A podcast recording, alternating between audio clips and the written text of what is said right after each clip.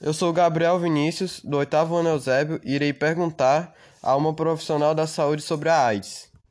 Então vamos lá, o que é a AIDS?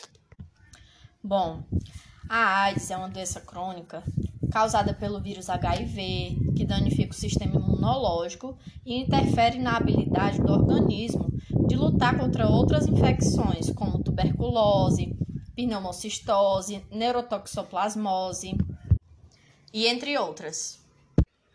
E como ocorre a transmissão? Então, é transmitido principalmente por relações sexuais desprotegidas, sem o uso de preservativo.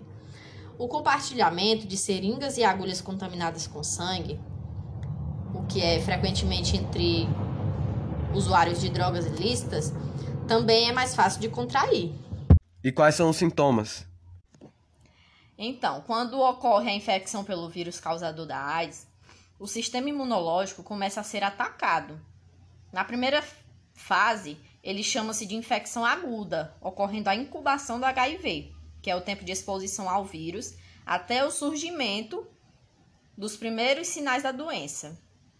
Esse período ele varia de 3 a 6 semanas e o organismo leva de 30 a 60 dias após a infecção para produzir anticorpos.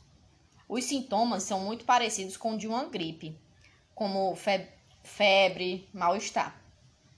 Existe vacina para AIDS?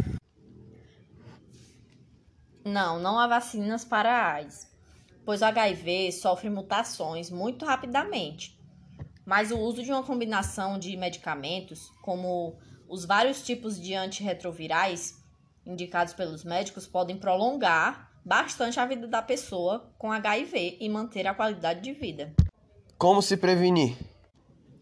Bom, para evitar a transmissão da AIDS, recomenda-se o uso de preservativo durante as relações sexuais, a utilização de seringas e agulhas descartáveis e o uso de luvas para manipular feridas e líquidos corporais, bem como testar previamente sangue e hemoderivados para transfusão.